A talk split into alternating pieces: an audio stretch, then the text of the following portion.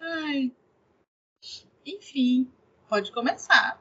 Eu acho que pode começar? Acho que pode começar. Começando. Já tá gravando. É. Já tá gravando? Já. Eu apertei o botão, senão a gente ia perder todas as piadas. E...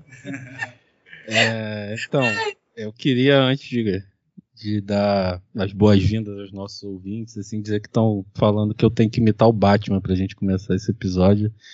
E eu não acho isso justo, tá? Mas, como eu tô sendo pressionado aqui, Indianara tá com uma faca no meu pescoço, eu preciso, de... eu preciso dizer que I'm Batman.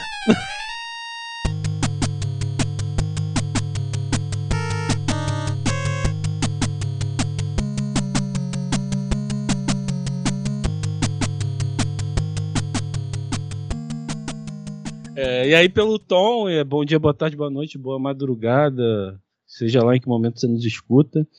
É, vamos falar rapidamente aí sobre o Batman e algumas associações com a psicologia analítica. Assim, quem não viu o filme, veja. Vai ser spoiler free, né? Porque só eu assisti. É, dizendo que não viram, mas a gente. Spoiler todo, eu tô nem aí. Ah, mas eu tô, que isso? Mas não sei. Ah, e, tem, e tem pessoas que vão ouvir o podcast que vão levar spoiler, né? Eu acho. Sim, sim, sim. Então vai ser sem spoiler. Pode vir aqui ouvir sobre o Batman e Jung, que tem, tem umas paradas bem fodas pra gente discutir, pensar, dialogar a respeito do simbolismo desse personagem. Ah, É, tô aqui com a Batgirl e o Robin. Pô, por que, que eu tenho que ser o Robin, cara? O Robin é o personagem mais foda dessa mitologia, cara. Tá maluco? Eu sempre gostei da mulher gata. Por que, que eu não Ah? Nightwing, pô. É, é mesmo, né, cara? É, então, Indianara é mulher gato, combina mais com ela. Yeah. É, Continua sendo Robin, porra! outro vai ser o Robin, outro vai ser. Deixa eu ver. Deixa eu ser o Nightwing, cara. Outro não tem porte pra Nightwing. Olha só. Ah, que isso? Que isso? Ai, E você é o Batman? ai, Não tem moral pra ser Nightwing. Nightwing. O Nightwing, Porra. eu sei, eu sei quem ele é e ele tem uma senhora bunda. E eu gosto muito que boa parte dos desenhos do quadrinho que eu vi tem uns lances muito legais da raba dele. A minha questão é, Ah, você é- é tem esse- essa raba? Então, peraí, vocês estão avaliando. Ah, para. Sério? É isso? Eu tenho! Eu tenho! A questão é: você tem cu pra ser o Nightwing? Você tem esse rabo todo? Posso ser o Alfred? que aí ninguém vai me objetificar, tá ligado? Cara, mas esse ponto que, que a Indy levantou assim, é, é interessante mesmo, porque isso foi uma reclamação à época, né? Assim, os quadrinhos de Nightwing começaram a focar mais nesse aspecto, se eu não me engano, por volta de 2014, 2013, assim, em que estava tendo uma discussão muito grande sobre objetificação e sexualização dos corpos femininos, né? é, nas HQs e tudo mais. E aí os caras começaram justamente a colocar isso num corpo masculino também e a nerdaiada entrou em polvorosa, né? Olha, eu tenho uma regra de ouro pra minha vida. O Nerdola ficou irritado, eu quero. É, Eu tipo, tô feliz. é, não tá errado. sacou? Não tá errado. é o Dólar tá certo. puta, eu tô alegre. Exa exatamente. Então- Você pode ficar com asa noturna. Ah, mas depois de tudo isso, agora, a essa altura, eu não sei se eu quero. Vou pensar. Agora você con- Não, vou continuar como Robin em algum momento do episódio, eu decido e viro, viro asa noturna. Asa Noturna, que inclusive decide esse nome por conta do Superman, hein? Aqui é uma informação que poucos conhecem, mas Asa Noturna era o nome de um herói kryptoniano. E aí Olha. quando, quando o Dick abandona lá o Batman, né, e tal, ele vai pra Metrópolis, né, porque o circo que ele fazia parte estava em Metrópolis, conhece Super-Homem. Aí ele conta essa história pra ele, desse herói que tinha lá em Krypton, ele decide adotar esse nome, hein? Então, aqui, aqui tem informação, hein? Aqui tem Legal, informação. não sabia mesmo. Bem, é, muito bem. Mas então, o que, que vocês querem trazer assim de, de especial, de interessante? Batman é maluco, né? É, começamos por aí. Bota a musiquinha do Animaniacs do Looney Tunes, meu cara é E assim, todas.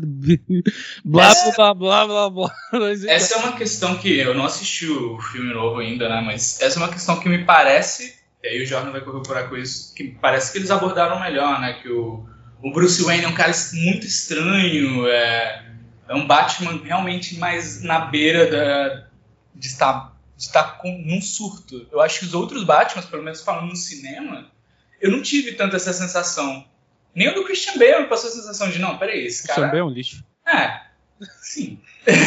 Eu vou Mas eu acho- falando verdades aqui. Eu, Batman, eu, eu Christian acho interessante porque tem aquela, aquela clássica conversa do, do, do Bruce Wayne com o Coringa do, do Heath Ledger, né? Que expõe essa coisa. Cara, você é tão doido quanto eu. Mas eu sinto que, pelo menos no cinema, eu não tive aquela sensação de passaram a loucura do Batman, sabe? Não, nesse filme ele tá escrever completamente perturbado.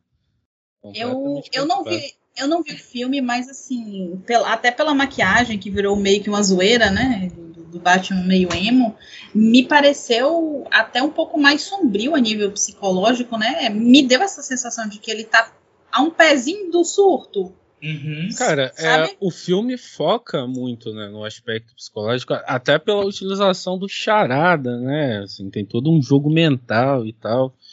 É, então essas, essas nuances, né, são bem, bem mais exploradas do que qualquer outro filme do Batman já fez, assim, sabe? De, de lidar com, com o lado detetive do Batman, né? De, de uma maneira adequada e com isso expor também as mazelas psíquicas do Bruce, assim, né? Embora não seja um filme de origem, né? Porque você não tem ali a origem do Batman, no filme ele já está no segundo ano de atuação.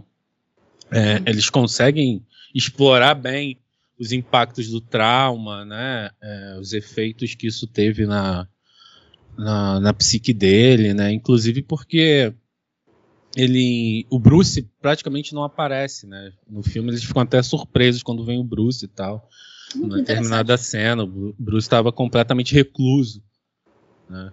Então já dá um, um indicativo aí do grau depressivo que o moleque tava, né? E Você, você adiciona a franja emo a isso e pronto, né? estamos E, de cara, volta a 2007. Cara, eu não. Eu é engraçado porque essa semana eu tava. Eu fiz uma playlist, eu tava ouvindo My Chemical Romance e essas outras coisas, né? É uma boa banda. É, sim, você veja depois lá, ou reveja né, o clipe The Ghost of You. Eu acho aquele clipe esteticamente muito. muito. bonito. Ah, especialmente por toda essa temática de guerra e tal.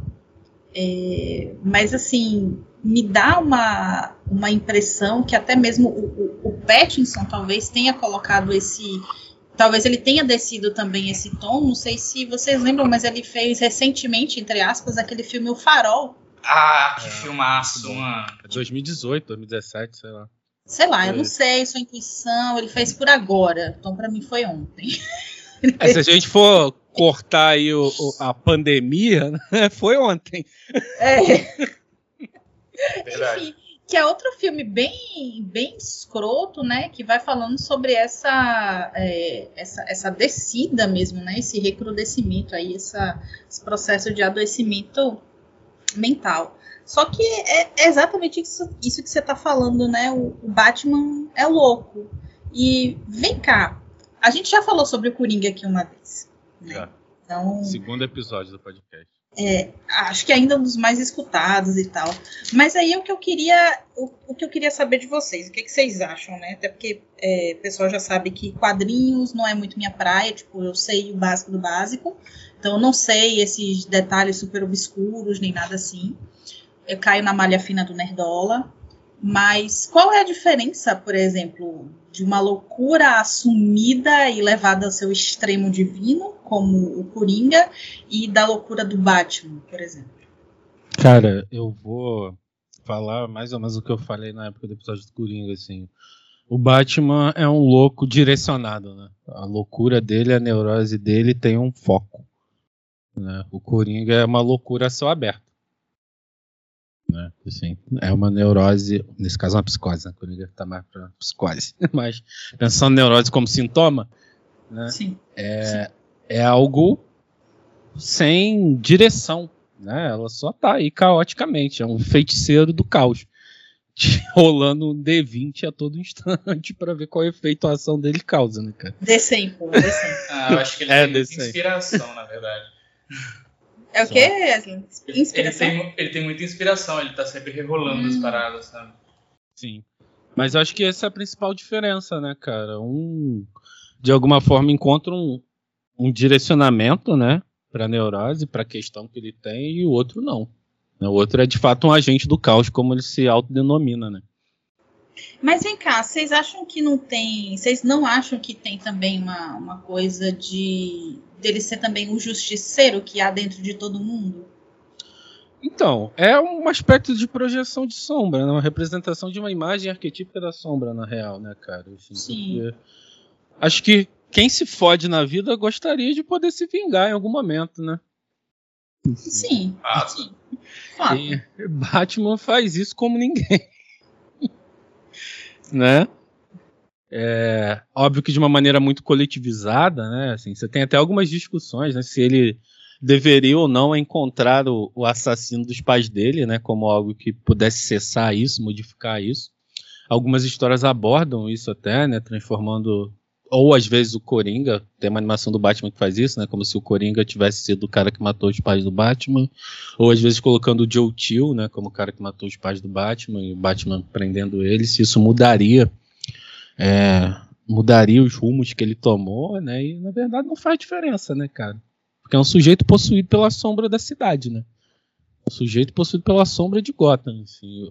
O Batman é a personificação da sombra da cidade de Gotham saca? Desse aspecto justiceiro, desse aspecto vingativo, né? Desse aspecto de fazer justiça com as próprias mãos, assim, né? no meio de, de um lugar que já tinha outros elementos de sombra explícitos, mas não esse, né? Tanto que a própria polícia de Gotham é talvez a mais, mais corrupta de todo o universo DC, né? Seria Gotham a cidade mais realista da DC?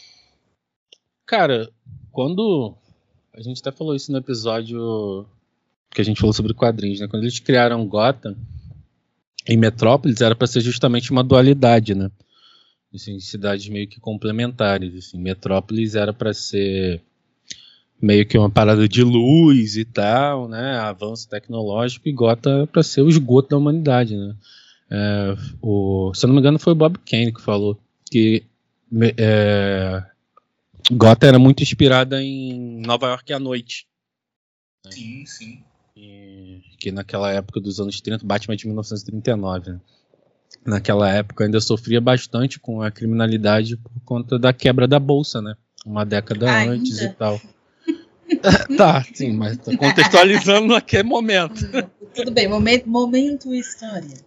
Ainda sofria bastante por conta da, da quebra da bolsa em 29 e tal. Então era para explorar mesmo esse lado, né, cara? É... Esse lado mais podre, né? Que acaba acontecendo nessas situações de, de crime, vilipêndio, que acontecem. É... estavam acontecendo de maneira desenfreada, né? Enfim, uhum. descontrolada e tal. Tá, mas e aí? O que, que daria um, um sustentáculo ao personagem? Porque, veja, quando alguém na vida eu ia dizer na vida real. Quando alguém. Quando um certo alguém. desperta um arquétipo. É, olha só. Porra. De nada. Mas quando alguém é, acaba recebendo toda a projeção de um lugar, né, de uma, de uma grande massa populacional, de uma cidade, como você falou, né, quando acaba recebendo essa, essa projeção aí, as coisas não dão certo. Né? A gente tem uma série de líderes que estão aí para exemplificar. E quando Jung escreve lá Votan e a psicologia das massas, ele trata muito bem sobre isso, né? É, é, ele fala muito sobre isso, sobre esse receptáculo. No caso do Batman, não. Tipo, uma coisa que meio que dá certo, sabe? Mais ou menos, né?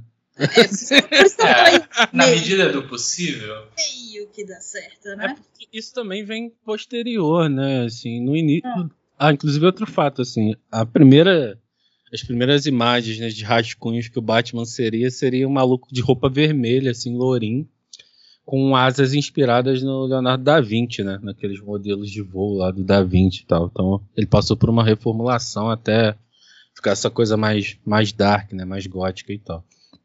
É, e aí, assim, eu acho que como ele vem para representar o, o pináculo do que um ser humano poderia ser, né, em termos de desenvolvimento físico, em termos de alguém que consegue lutar contra esse crime e tal, tanto que recentemente ele passa até a ser cogitado como meta-humano, né, nos quadrinhos da DC, porque o cara tá muito acima, né, do pico normal de um, de um, de um ser humano comum. Uhum. É, isso acaba fazendo sentido como sendo esse grande salvador, né, como esse grande salvador é uma palavra muito esquisita para usar na mesma frase que Batman, mas é, Sim, como, mas é o que tem para hoje, né? Como essa imagem que vai conseguir receber isso, né, e de alguma forma manejar e, e, e dar uma nova direção, né? Para isso, sim. Vai conseguir direcionar isso de, de maneira mais. Também outra palavra que vai soar muito esquisita, né? Construtiva. Cara, vocês consideram o Batman um anti-herói? É, em essência, é um anti-herói, né, cara? Porque não tem valores de heroísmo, né? Pois é. Assim, é, é importante pensar como esses valores se constroem, né, cara? Porque até a década de 70 você não tinha heróis nessa, uhum. nessa vibe, né? Isso vem muito depois da década de 70 e tal, anos 80 isso fica mais forte. Que é o valor anti-heróico, assim, eu vou fazer o que eu precisar fazer. Pô, se foda. É, assim, eu, eu, acho, eu acho interessante, não sei necessariamente como, como as HQs abordam isso, o fato do Batman ele, ele vai encher a pessoa de porrada, vai causar fraturas expostas, mas ele não mata, sabe? Quem mata é Deus, né? Pois é, exatamente. É, é, eu gosto muito da Viúva Negra, inclusive, quando ela, mudando o universo um pouco, quando ela fala, né? Não, mas os caras acusando ela, ah, não, você matou fulano, não.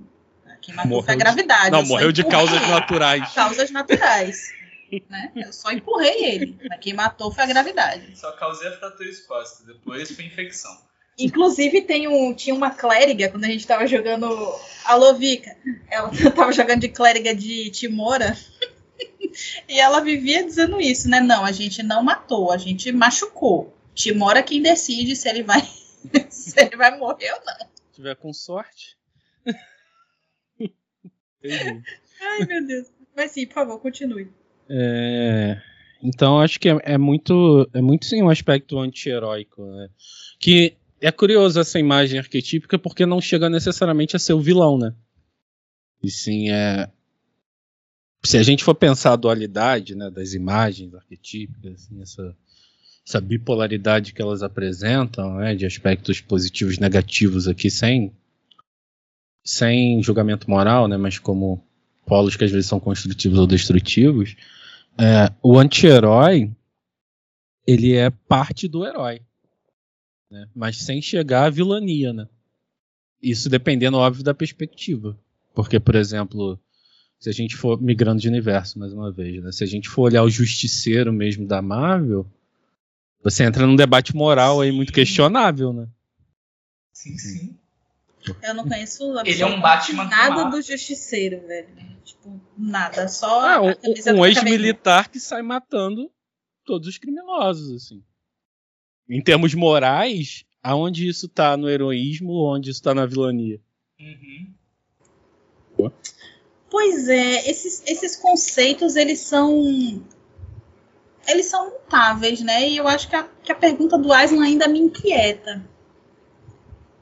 Né? É porque o Batman é uma figura que está ali naquele limiar entre se você tá na rua à noite e você encontra com Batman, você vai falar o quê? Obrigado ou caralho, que medo desse cara? Me caguei. Me caguei, exatamente. Olha, eu sou, eu sou mulher. Qualquer homem para mim na rua, de manhã, de dia, de, de tarde, é me caguei, sabe? Tipo então, assim, esse imagina, parâmetro não funciona para mim. Sim, imagina um vestido de morcego, né? E assim, eu, eu na minha perspectiva vou olhar pro Batman e vou falar, caralho, então, eu roubei um chiclete quando eu tinha tipo 10 anos de idade. Eu acho que é, chegou o dia. Olha, eu não sei o que eu faria, cara. Vou ser espancado por esse, esse maluco vestido de museu porque roubei um chiclete há 10, 15 anos atrás, tá ligado? Sei lá, eu, eu acho que até, até o, a questão estética do personagem, né? Uhum. Ele já trabalha nesse, nessa questão do medo. A ideia Sim. do Bruce Wayne dominando o medo dele, pra, é, incorporando essa imagem do, do morcego, mas causando o medo também nas pessoas ao redor. Porque não assusta só bandido. E eu acho que isso é uma coisa que, que, que diferencia de outros heróis, e talvez até puxando para outra casa, né? Que é tipo, ah, Spider-Man, poxa, legal, amigo da vizinhança, não sei o quê. Zoeiro. É, amigão. Uhul. O Batman, ele não vai nem falar com você, mano. Você não vai, provavelmente você não vai nem ver os olhos dele. Cara, Na verdade, um... você não vai nem ver ele, né? Então, tinha uma, uma, uma série de, de quadrinhos, se eu não me engano, era Contos de Gotham, que falava da percepção dos moradores de Gotham sobre o Batman, né? Isso é genial. Assim, como, como que as pessoas viam e tal. E aí, isso virou até uma animação depois. É, várias descrições, né? Desse primeiro ano de atuação do Batman, assim, aí as pessoas descrevendo como uma sombra, descrevendo como mesmo um morcego gigante, né, como como é que era? Tem um que fala que era, era tipo uma espécie de feiticeiro que sugava as luzes ao redor, assim, é, é muito foda, assim, essa, esse impacto dele na coletividade, né, cara, de, de como a existência dessa imagem afeta a percepção, né, das pessoas Sim. ali, assim. Porque de fato o medo é a maior afetar... arma que tem, cara. E com certeza isso deve afetar a percepção, se a gente for pensar enquanto ser humano, né? Tal. Isso com certeza deve afetar a percepção dele sobre ele mesmo. É, né? tem uma. Me dá aquela ideia, não sei se vocês conhecem algum, algum PM, né? Algum, algum militar, alguma coisa assim mais próximo, mas é, eu já atendi algumas pessoas da, da polícia militar e tudo, e eles falavam que no momento que, que se colocava farda, né, é, é quase como se tivesse um switch. A personalidade de, muda, sabe? Tipo, você assume um outro uhum. tom, o tom de voz muda, né? Eu, eu, até lembro que quando essa pessoa específica estava me falando isso, eu ri na minha cabeça, pensei assim, hum, Batman. sabe? Pô, mas não é? Eu acho que, eu acho que é, pelo menos me, me, parece que o Batman ele se, ele se veste de Bruce Wayne, sabe? Então, é, era isso que eu ia falar, cara. Tem uma HQ que tá lá ela, ela, né? Ela quem? A Mulher Maravilha. Lá, ela. sabe que ela, ela aqui na Bahia é desgraça, né? É, tá a Mulher Maravilha, o Superman e o Batman segurando o laço, o laço da verdade, né? E aí eles falam quem eles realmente são, né? Ela fala a Diana de Temícera, Kalel de Krypton, ele fala, eu sou o Batman. Assim, é, a persona... ele é muito, ele é muito monotemático, né, cara? A, a persona, a persona é o Bruce Wayne, cara. A personalidade é o Batman. Acertou uns gatilhos na Indiana. Quando os super-heróis, os super-heróis brincam de verdade e castigo, né, velho? Gatilhos foram despertados nesse momento do Brasil.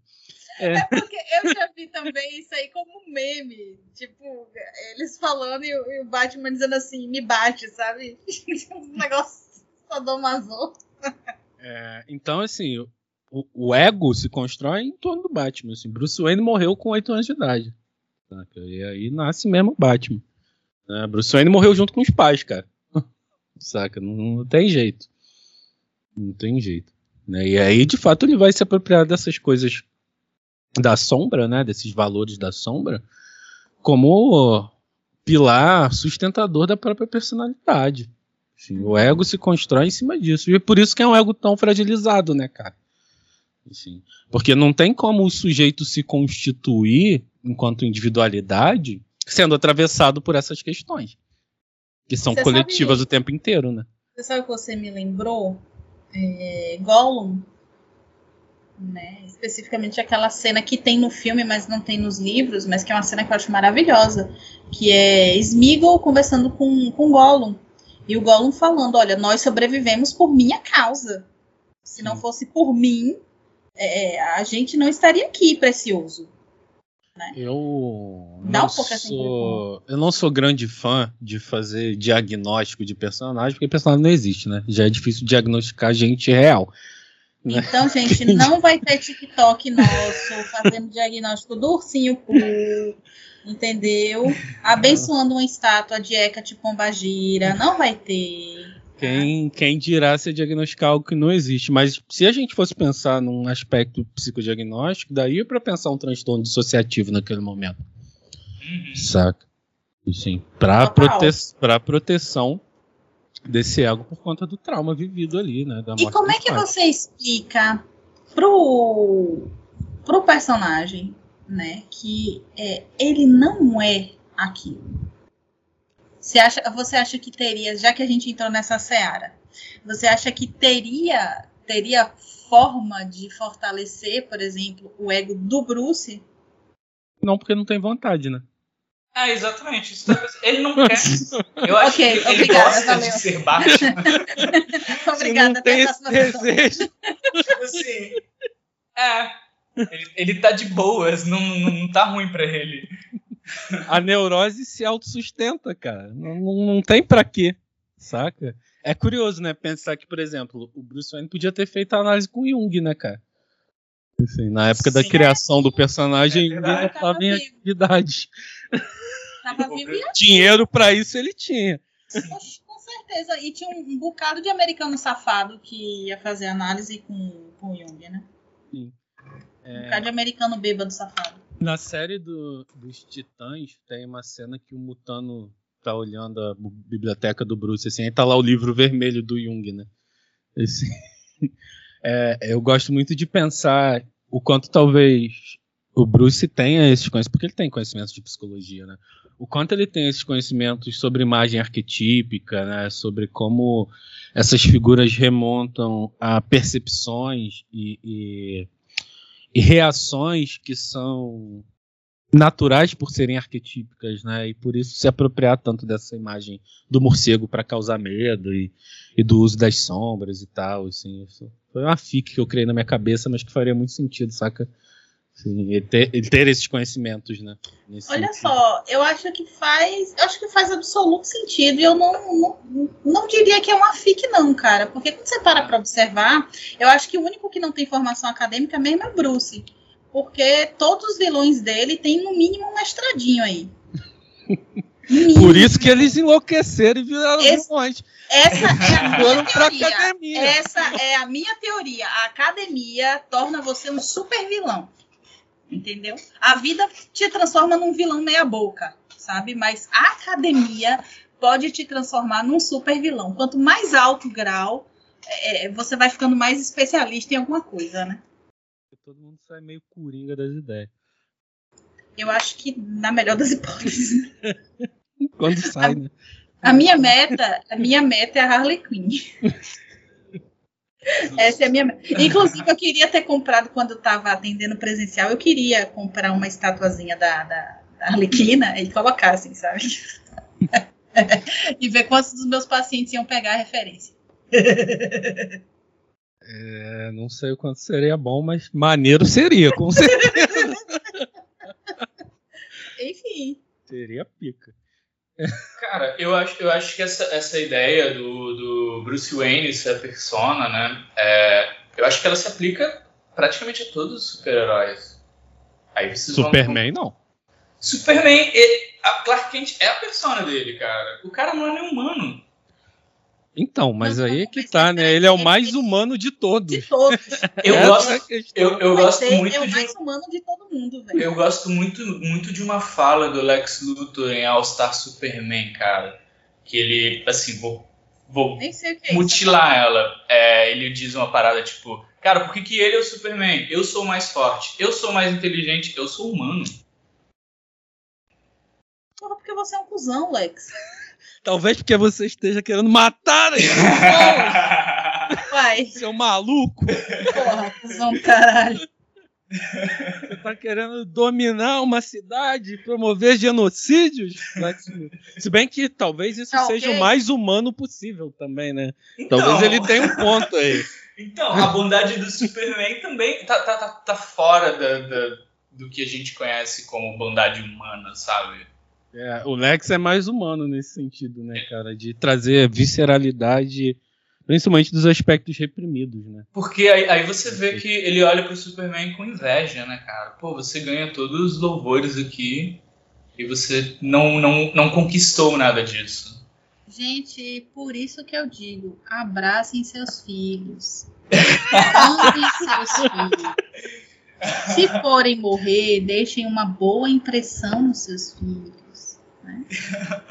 Ei, Porque... eu, eu também queria, queria puxar outra, que é Watchmen. É, eu lembro muito de uma conversa que eu tive com um excelente amigo meu há, anos, há muitos anos atrás, né? e ele disse, cara, o Rorschach é o que o Batman seria mais próximo da realidade, um cara muito doido e psicopata mesmo. De certa maneira, sim, cara. Assim. É, e aí até o próprio Alan Moore, né, cara, não entende como as pessoas conseguem exaltar o Rorschach, né, porque... Sim! de fato, não tem como você exaltar um cara desse, né, o maluco é fascistoide pra caralho, assim. Uhum, exatamente. É muito doido. Mas aí mas, entra assim, um aspecto de identificação mas, até Mas peraí, você super entende porque nesses tempos, né, o Rochar é, é, é o adorado, né? Sim, é, é uma identificação inconsciente, cara. Exato. Uhum, Gratidão infinita, namastê. Então, isso vai ser, se eu sobreviver e não virar um super vilão do Batman até lá, o tema do meu doutorado. Né? pensar quais aspectos psicológicos existem que fazem esse tipo de identificação com as figuras heróicas. Por que, que fulano elenco o Homem-Aranha, o outro elenco o Batman, no meu caso Lanterna Verde, sabe? O que que existe inconscientemente que se projeta nessas figuras? Que bonitinho! Você gosta de Lanterna Verde! O Lanterna Verde é irado. Por que que, por que que essa psique se projeta? nessas imagens. Sim. Né, e se identifica com elas. Assim, é, é, é algo que eu quero trabalhar. Né? Foi uma parada que eu levantei lá na monografia. Uhum. Mas, cara, é de pesquisa, né? Aí eu vou ter que ter pesquisa com, com participantes e tal. Eu topo responder, tá? Quando você fizer. É. Porque, assim, a ideia é tem uma projeção inconsciente, né? A manifestação artística promove isso, né? Quando ela é uma manifestação artística visionária né, lá que o Jung coloca, que transcende a, a, ideia do criador, né, consegue alcançar imagens arquetípicas e tudo mais. Então, assim, é, é inconsciente projetado, né, cara? Quem se identifica com o Rochá é porque tem não só valores, mas elementos que de alguma forma é, batem Sim. ali. E a mesma coisa com o Batman. Né, cara? Assim, acho que tem dois pontos fundamentais na identificação com o Batman que talvez façam sentido. O primeiro é necessidade de se provar a todo custo. Porque depois do trauma do Bruce, ele tenta a todo instante chegar nesse máximo para provar que ele é capaz. Né? Ser esse pináculo do, da uma, de ser humano nesse sentido, né? É um aspecto de compensação de uma autoestima fodida, né? Assim, tem que ser pica, tem que ser bom em tudo, porque minha autoestima foi de ralo. Né? E o segundo elemento, que eu acho que fica muito claro aí, é justamente algum problema com imagens parentais. É? porque, assim, boa parte desses problemas do, do Batman surgem por conta da morte dos pais. Né? Esse é o rito de passagem para a morte do Bruce Wayne. E aqui, cara. O nascimento do Batman, então. Você manja muito mais da lore do Batman do que eu, mas eles, assim, tradicionalmente, os pais do Batman morrem na frente dele, né? Uhum. Até onde eu me lembro também é, tem aquela cena super clássica do cara arrancando o colar da Marta, né? Uhum. E as uhum. pérolas voando e tal. Sim. Uhum. Estresse pós-traumático do caralho. Sim, então assim, acho que se você se identifica muito com o Batman, procure um psicólogo. O Ministério da Saúde adverte. É. você pode ter problemas de autoestima. Assim. Mas assim, o que eu tô falando aqui é. É óbvio que é um. É um tom até jocoso, porque isso não necessariamente significa algo ruim, né? Quando a gente se projeta em imagens arquetípicas dessa forma, isso também tem um caráter homeostático e organizador da psique, né? A gente pode usar essas, essas imagens como, como elementos transformadores. Né? Não necessariamente você vai sair por aí espancando as pessoas à noite. A gente espera, inclusive, que não, mas se for espancar, espanca Bolsonaro. Pois é. É. Seja uma- vingança. É, seja, faz uma exclusão de presa aí. Tem um, tem um aspecto né, nesses, nesses movimentos de, de identificação e tal que ele pode ser potente, né? Assim, e aí, assim, eu tô falando isso do Batman, mas isso vale para qualquer figura Qualquer de super-herói, assim, né, cara? É, e aí eu tô falando de observações que eu já vi de pessoas que eu convivi. Ainda não fiz a pesquisa, né? Vai ficar pro doutorado. Pra ver se isso se comprova ou não. Então, por enquanto, é só hipótese, né? Mas, por exemplo, pessoas que se identificam muito com Homem-Aranha têm essa questão de assumir essa responsabilidade lá, sabe? Com grandes poderes vem grande responsabilidade, Sim. Uhum. sabe? Então, enfim. Essas manifestações estão presentes de alguma forma. É porque isso acho que é uma diferença muito importante da. A gente não pode passar um episódio sem falar mal da psicanálise. É, esse é o nosso papel na vida. tá? Estamos a zero dias sem falar Sem mal. falar sobre mal da psicanálise, mas assim, a psique não esconde nada. Né? A psique mostra as coisas. Então não tem muita dificuldade, não. Para e olha para o sujeito. Né? Existe, é, é, existe essa primeira ideia de que a psique não esconde, ela mostra, e a segunda ideia de que tem algo que, que sempre está compensando alguma outra coisa. Né? Um excesso em alguma coisa sempre está compensando uma falta. Né? De maneira muito resumida, a gente pode falar isso. Então é só você olhar para o personagem. Como é esse personagem? O que, que esse personagem é, é, traz? Qual é o, o conceito dele, né? E aí você vai poder olhar muito bem todas essas, essas coisas. E a gente está falando de personagens de, de super-heróis que são mais comuns, que estão na mídia, mas também tem as pessoas. Opa, alô? É. Desliguei. Mas também tem, tem as personagens que a gente às vezes cria, né? Uh, e aí eu vou passar zero dias, estamos a zero dias sem falar mal do, do, do macho topster. Mas tem também essa, essa imagem super, né? Tipo, eu sou o máximo, eu sou maravilhoso, e pego todo mundo, como todo mundo, fodo todo mundo. Tipo, tá, man, você tá querendo compensar o que com isso aí? Né? Falta de abraço de sua mãe, de seu papai? Quer um abraço? Quer conversar? Entendeu? Então não tem muito mistério, não. Basta dar, dar uma olhadinha e, e ver o que está sendo compensado. Quem E tiver que ela- olhos para ver, veja. Enxergue. Hashtag enxergue. Mas aí é que eu acho que tem uma coisa muito interessante que você pode também conjugar mais pra frente, Jordan. É, em que época da vida esses personagens tomam esse lugar, tomam um manche, digamos assim, da máquina, né, do sujeito, e por quanto tempo eles permanecem. Né? Porque, assim, tem momentos da vida que, de fato, a gente vai precisar é, é, estar imerso em, em alguma espécie de projeção fantástica, alguma coisa assim. Né? A pandemia, inclusive, eu acho que mostrou, sinalizou isso com muito mais força. Né? Não é à toa que vários sites de jogar RPG online é, é, proliferaram, multiplicaram e muita gente aprendeu a jogar, por exemplo, D&D durante esse tempo. Né? Pessoas que antes não sequer chegavam perto dessas coisas, né? Xingavam, enfim, tem, tem uma série de, de questões aí. Mas porque a fantasia se mostra necessária em muitos momentos. Mas o que acontece quando a fantasia permanece? Você vira o Batman. Pois é. Ou outra coisa. Ou pior, né? Ou pior. É, mas sim, cara, eu acho que.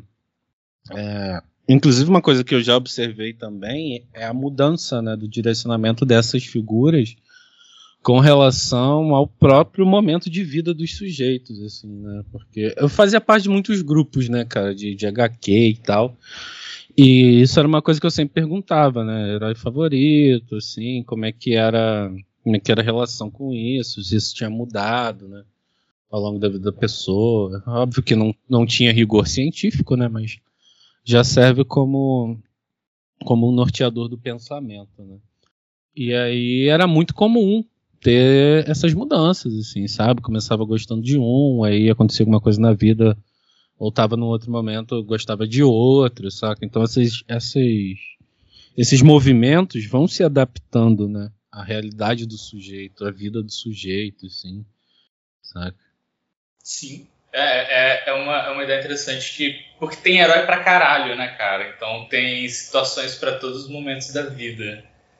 Tal qual a mitologia, né, cara? Exato. É, é isso que é o meu, meu ponto fundamental de pesquisa, assim. É, Sim. Super-heróis constituem mitologia moderna por conta disso. Assim. Você tem uma miríade de possibilidades que de alguma forma vai se encaixar né, para algum sujeito e possibilitar essa relação psicológica, né? E aí você vai até para uma noção do campo da mitologia criativa, né? Sim. De que esse mito ajuda o sujeito a construir sentido, a, a, a se construir também, né? No contato com essas imagens. Eu acho muito legal que até o digamos o ritmo das HQs, né, segue essa questão mitológica, essa questão de, de constantemente eles estarem dando um reboot nas coisas e recontando a história com, com alguns elementos diferentes. Isso assim faz pensar imediatamente na mitologia. Mas aí vem uma pergunta que talvez não está totalmente relacionada com Batman, cara. Então, provavelmente você já encontrou material a respeito que eles relacionam muitos heróis da DC com deuses mitológicos, deuses gregos, né? Sim. A Marvel, ela parece ter um, um, um viés diferente em relação a isso. Porque se eu, assim, também talvez eu não conheça tanto da Marvel, mas pegando Homem-Aranha, X-Men e tudo mais, eles estão muito mais próximos de nós, meros mortais, simples humanos, com habilidades especiais e tudo mais, do que esses super, super deuses da DC, né? Que basicamente voam, explodem coisas com, com a mente. Cara, eu acho que, assim, dê para pensar quase uma relação entre conto de fada e mitologia. A Marvel, nesse sentido, está uhum. mais próxima de um conto de fada, né? É um sujeito que é colocado num contexto e adquire alguma habilidade, assim, né? É, normalmente é uma pessoa comum, né? E a DC estaria mais próximo da mitologia, que você tem sujeitos que já são ou semideuses, ou já tem alguma dádiva, né? Já tem alguma Alguma coisa nesse sentido, né, cara? Assim, mas ah, ambas exploram, né, o aspecto mitológico. Assim, claro. mas acho que, no geral, a Marvel. É porque a Marvel tem dois polos, né, cara? Você tem a Marvel Terra e você tem a Marvel Cósmica. É, verdade. É, assim, onde o nível das paradas é, é em outra proporção. Né? É, e a DC acho que isso acaba ficando um pouco mais mesclado, ou pelo menos os grandes nomes da editora mesclam mais isso do que na Marvel, né? Na Marvel você tem isso mais mesclado em Quarteto Fantástico e X-Men, talvez. Uhum. E o próprio Thor, né? Assim, nos outros títulos é uma coisa mais pé no chão, entre muitas aspas, né? Uhum. E, e puxando ainda disso, se a gente pega a questão da DC, pô, Liga da Justiça, legal. Nós temos um Superman que não é humano. Nós temos uma Mulher Maravilha que não é necessariamente humana. É... E o Flash, que é humano, mas tem uma habilidade sinistra. E a gente tem o Batman, cara. E eu lembro muito do, do filme do, do Zack Snyder, onde o Flash pergunta pro Batman, né? Pô, qual que é seu superpoder? Ele vira e fala, sou rico. É, dinheiro. É, um, é dinheiro. dinheiro. Cara, mas ao, mesmo, ao mesmo tempo, e, e, lembrando um pouquinho que você estava falando agora há pouco, né, que o Bruce Wayne provavelmente tinha acesso a tipo, é, leituras de Jung e coisas assim, né, imaginando isso. Algo que eu não vejo tão explorado nos filmes é que o, o Batman ele, ele, é forte pra caramba, sim, ele tem um monte de ferramentas, sim, mas o cara é o mais inteligente, ele é um gênio, cara. É. Ele tem uma história da Liga da Justiça que o Batman tinha um plano para derrotar cada membro da Liga da Justiça. Liga da Justiça, Torre de Babel. Então é, é, o tipo de coisa que. Qual o diferencial desse, desse cara que é, em teoria, um, um ser humano rico nesse, no meio desses meta-humanos, né? De deuses, né, cara? De deuses, exatamente. É Ibris, caralho. O diferencial do filho da puta é ser cuzão. É Ibris. não, é, não, é, não, é, não é eu sou inteligente, eu sou um gênio. Não, eu sou escroto, sou cretino. Então, tipo, eu preciso dar um jeitinho pra, entendeu? Pra fazer o rolê. Pegando, pegando isso que você tá trazendo, assim, tem... Eu não lembro onde, onde rola isso, assim, mas tem um, um momento que o Batman tá lutando com o super-homem, assim, e tal... E aí a mulher gato fala, né? Porra, ele vai matar a gente, né, cara? Você tá maluco? Vamos sair daqui e tal. Aí ele fala, não, cara, é, se tem uma coisa que eu posso confiar é nos valores do Clark, assim, né? Ele, ele nunca faria uma parada dessa, mas eu eu não tenho esses valores. eu vou fazer o que eu preciso fazer, assim. É, eu, eu, lembro a... também do Dark Knight, do Frank Miller, né, cara? Pô, eu tô Sim. fazendo isso porque, pra você saber que tem alguém que pode fazer isso. Vadia. Pode tem alguém que pode te quebrar na porrada, cara. Então, tipo. fala, fala dessa, dessa híbrida também, né? Dessa. É, cara, o, o, que mantém o Batman no meio desses sujeitos divinos é a contraparte da sombra humana, né? Uhum. Que boa parte deles não tem. Assim. Aí, aí, você pode pensar, ah, porra, mas a Mulher Maravilha mata pra caralho, né? Não tá nem aí. Justiça tá mais... divina. Mas tem um contexto, né? Dentro de um, de um aspecto da guerra, né? Enquanto uhum. representante de divindades da guerra, isso faz todo sentido. Né? A morte na batalha é algo natural. Né? Não tem uma questão moral aí né? implicada. Agora, no quesito Batman, ele vai contradizer todos os, os aspectos morais, assim, e foda-se. É a sombra encarnada mesmo. Assim. Ah, é socialmente inadequado? Tô fazendo. Tô nem uhum. aí. É vestir de morcego, botar cueca pra fora da calça. Botar criança de 9 anos para combater o crime? Por que Joga não? o conselho não é tutelar aí, parceiro. Por que não, né? Afinal de contas, eu entrei nessa vida com 9 anos também, então. Né? Tá, tá na idade, pô. Tá certo, tá certo, tá certo. Destruir a infância de outra pessoa porque destruiu a minha? Destruir a infância de outras, né? Porque... De outras? É, porque morrem. ah, um, uma trupe de Robin. Morrem ou, ou vão, vão embora, porque o cara é doido. O bagulho é doido. E vocês que conhecem mais essas coisas aí, não tem um rolê do, do, do, do Batman ser pai? Ele é pai, pô, de todos os Robins. Não, cara. Filhos mas... adotivos. Não, não, filho meu, meu, minha xereca. É, o, de, um menino, de um menino mesmo, pô. Parece que ele Damon, tem é, é, demônio. Isso, demônio. Esse mesmo. E aí, como é que fica essa, essa configuração? Porque até ali com os Robins, ok, tá? É, uhum. é, uma, é uma figura paterna, mas não é uma figura paterna com força. Ele treina ali aqueles guris. Sim. Né?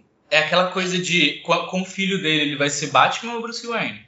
Esse é, é um, esse é um bom esse é um bom dilema que surge na época que o, que o Damon é introduzido, assim, mas é. havia sim uma relação paterna com os outros Robins, assim, principalmente sim, sim, com o Dick. Negável. Com o, o Dick, primeiro. ele sim, tinha negável. ainda uma proximidade maior, né? Com aí depois vem o Jason e aí, bom, enfim, tá, teve o mesmo destino do Olavo de Carvalho. É... e aí ele começa a ficar meio balançado, né, nessa parada de de paternidade, tanto que ele tem uma Só relação. Pra vocês saberem, eu tava rindo, mas eu tava mutada. ele acaba tendo uma relação um pouco mais distante, mas que depois se aproxima. Mas com o Damien isso vira um dilema, né, cara? Porque o próprio Damien não respeita o Bruce como pai inicialmente. Né? Assim, ele respeita o Batman, mas ele não respeita o pai dele ali, na relação entre eles. É, respeito o Batman entre aspas também, porque acho que o Batman é muito ineficaz não matando os bandidos, né? Assim, a criminalidade já teria acabado se ele matasse todos os bandidos que cruzam o caminho dele. Né?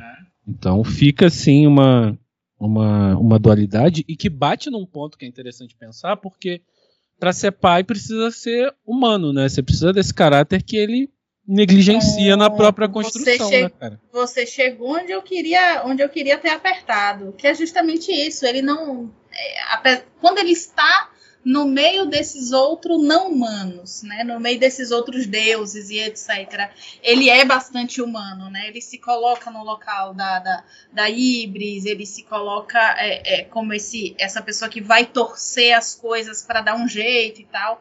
Mas quando ele é colocado em relação a outros, né, a, a outros seres humanos, digamos assim, ele não consegue descer para essa humanidade, né? Sim. Ele não consegue ser humano é humano demais perto dos, dos deuses e desumano demais perto dos homens, né, cara? Assim, é, ele, é, ele, é, praticamente um daimon, né? É um limiar ali, e aí pegando até uma piada com o próprio fato de Robert Pattinson ter feito Crepúsculo, ele vive num crepúsculo entre humanidade e desumanidade. Assim. Algum momento ia acontecer isso. Mas é, cara, Batman caminha nesse crepúsculo, cara. Então, que é ser humano e não ser humano. Realmente, vampiros viram morcegos. É, mas demorou, né, cara? Demorou uma década. Vampiro de sei lá quantos, quantos anos não conseguia usar essa metamorfose básica, cara. Porra. Ai, Drácula estaria decepcionadíssimo. Em algum lugar eu vi, eu vi uma, uma, uma comparação do, né, Deus, é, Liga da Justiça, deuses gregos, né? E o Batman ocuparia um lugar. Acho que era Hades. Não, não sei, o que, que vocês acham disso? Batman jamais poderia ser Hades, porque Hades estava nem aí pra porra nenhuma, né? Tava lá no mundo dele, tranquilão, Olha, suave é... na nave. O Batman quer se meter em tudo nessa neurose de controle obsessivo que ele tem, né? É, é verdade. Eu não me sinto confortável para fazer essa. essa categorização, mas uma coisa eu tenho quase certeza que é muito provavelmente o senhor Hades não se interessaria. justo, justo. Tá é acabando o mundo. Acho... É bom que chega mais, mais freguês. É, é, eu acho que. Hospedeiro tem... de muitos, é, é, um dos epítetos de Hades, né? Então, assim. Eu acho que tem, tem, tem. Rola uma certa forçação de barra quando a gente vai relacionar super-heróis a esses modelos, cara. Então, Ai, por isso que eu queria perguntar isso. Certa não, é muito, rola muito. É porque sim. as pessoas pegam um recorte da imagem, mas não pegam uhum. um mito. Se você não olha o mito, não faz sentido associação nenhuma. Não. Por exemplo, você associar o Superman com Jesus Cristo faz todo sentido. Sim. Né? Tá. Porque tem um mito solar salvacionista que envolve as duas figuras. Ok. Né? Agora você associar Batman a Hades, aonde nessas duas mitologias você consegue traçar esse ponto? Ah, os Na dois são preta. sombrios. É, é, é, no final termina sendo esse o ponto, né? Entre, uhum. entre, entre muitas associações, assim. Superman rola com mais facilidade, eu acredito que Mulher Maravilha também, porque ele, a inspiração dele está mais óbvia. A explícita. Sim, sim. É, cara, agora. Flash também dá para dar uma forçadinha ali no Mercúrio, assim, né? Dá para de alguma maneira associar, é... porque ele tem um aspecto meio trickster, né? Assim, o, o Flash e tal, o, o, Barry Allen principalmente. O Flash é o Miranha da DC. Mas o assim, não, não é algo tão profundo, não tem laços profundos para você fazer esse tipo de associação, sabe? E essa de Batman com Hades, assim, é delírio total, cara. Isso aí é cachimbo de crack, cara. Latinha. Sabe? Pô, é complicado, cara. E é muito curioso, assim, né? Porque eu estudo esses aspectos acadêmicos e quando você vai pesquisar é, sobre essas relações, por exemplo, Batman e a Sombra, né? Hum. Você tem muita coisa, assim, mas muita já, coisa. Já, já me bateu um pequeno desconforto intestinal. Continue. Mas muita coisa que é escrita por gente que não tem conhecimento de Jung, né? Mas vai tentar traçar esses paralelos. Normalmente é a galera de literatura que tenta fazer esse tipo de trabalho. Invalida? Não invalida, mas o aspecto psicológico para fazer essa ponte fica capenga, né, cara? Assim, porque aí você uhum. requer um entendimento do método, primeiro, né, de como fazer esse tipo de, de leitura, e segundo, um, um, um rapport teórico mesmo, né, cara? Sendo orientado por não junguiano, isso é muito difícil, né? Olha, eu diria que, que ainda tem um terceiro, um terceiro aspecto, que é um desconhecimento mitológico. Sabe? De Porque... ambas as mitologias, no caso. Né? Sim, sim, sim. É um desconhecimento total. Tipo, ai, é, é trevoso, é Hades, é, é Trevosa, é Perséfone, tipo, vocês estão lendo a mesma coisa que eu tô lendo, sabe? Porque não faz não faz o menor sentido essas associações. Uhum. E sabe o que é pior? Eu vejo também uma ai, como é que chama? Eu vejo também muito muito junguiano falando merda, sacou? Acho que a gente já debateu isso aqui algumas vezes, a ponto de os próprios junguianos colocarem tudo numa mesma caixa. Sim. Sabe? Sem, sem diversificar. Aí tem uma penca de desgraçado que transforma é, é, deuses em arquétipos. E aí todas as deusas são uma deusa só. Alô, Jinshino da Bone. Alô! Abraço! Abraço! Tem, tem, tem problemas com ela. Não, não... Olha, Olha, eu li. Beijo, eu li, James Hillman. eu li, os, eu li os livros e assim, tem algumas coisas que você aproveita, a poética da coisa, mas assim, você sente, é palpável o desconhecimento mítico, né? O desconhecimento daquelas figuras, da, daquelas histórias. E aí, quando você vai falar, aí vem a desgraça do Jungiano e vem dizer, não, mas é tudo arquétipo. Meu cu, caralho. O que, que, é arquétipo, que é arquétipo? Meu irmão? Ah. Porra! Trava o Nintendo. Pá! Pra soprar a fita voltar a funcionar. Tipo, arquétipo não. é arquétipo. Isso aí. Sabe? E, e aí vem esse terceiro desconhecimento para você fazer uma análise sobre uma imagem que aparentemente é boba. Digamos assim, ah, é quadrinho. Tá, gente, mas o quadrinho de 5 mil anos atrás era Jazão. Uhum. Os Argonautas. Muito foda, inclusive, cara. Muito bom. Sinal. Na moral, é tipo tá, tá. Vingadores, tá... meu irmão. Não existe isso, velho. Medeia, melhor pessoa. E ainda teve continuação, tá ligado? Você teve Jazão os Argonautas, e aí rola o lance lá com Medeia, e ainda tem Medeia depois. Porra! É interessante fuder, pensar essa, essa associação assim, porque assim como os quadrinhos sofrem reboot, as mitologias também sofriam por conta do sincretismo, né, cara? Então, cada vez que o tempo ia passando e as sociedades iam avançando, tendo contato com outras, você ia repaginando é, os heróis, divindades, deuses e Cê todos os é um, contos, né, cara? Você sabe que é uma, um, ponto de, de, discussão muito muito extenso dentro do, do, do, paganismo, especialmente o paganismo, entre aspas, europeu e etc. Porque, assim, não vê muita coisa desse sentido, né? Não vê muita coisa nesse sentido acontecendo nas religiões de matriz africana, porque, enfim, vocês já lidam com, com, com sincretismo desde que chegaram, desde que saíram, né?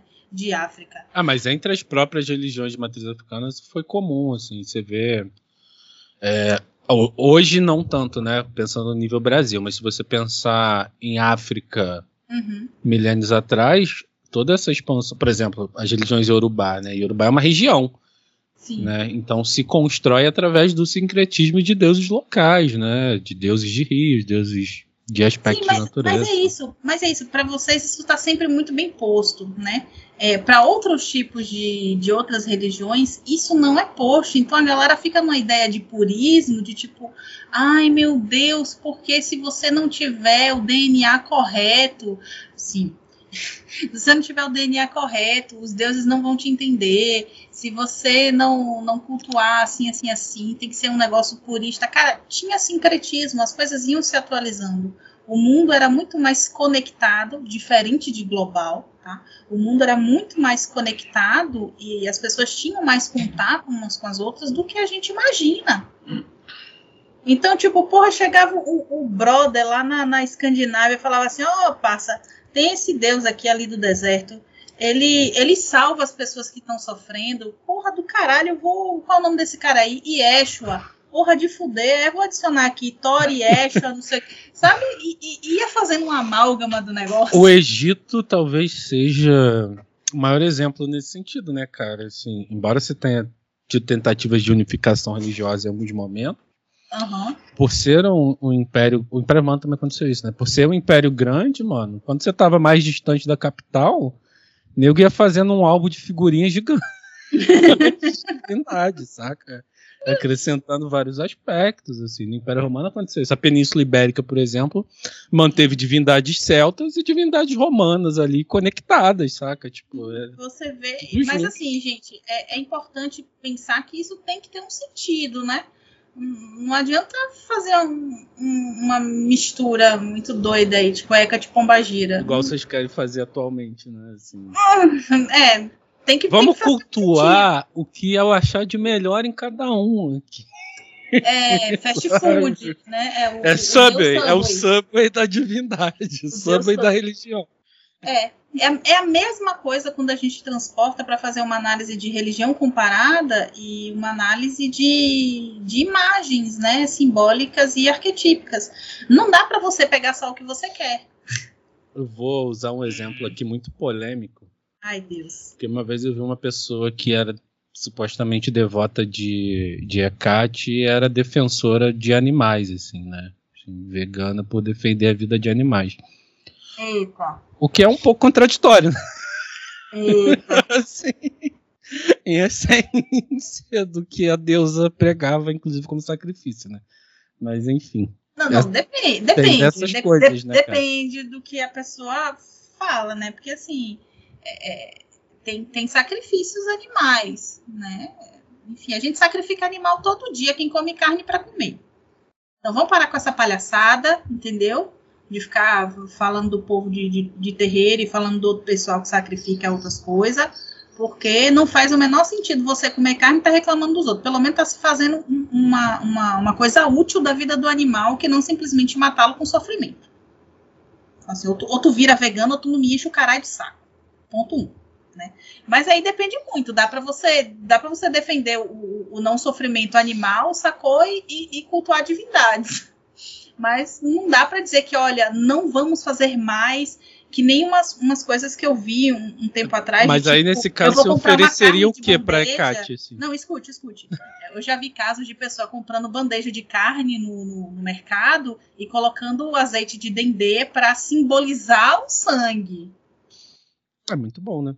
Principalmente acho- num quesito religioso em Exato. que o símbolo tem uma importância, né? assim. Eu, a- eu acho complexo, eu acho difícil, né?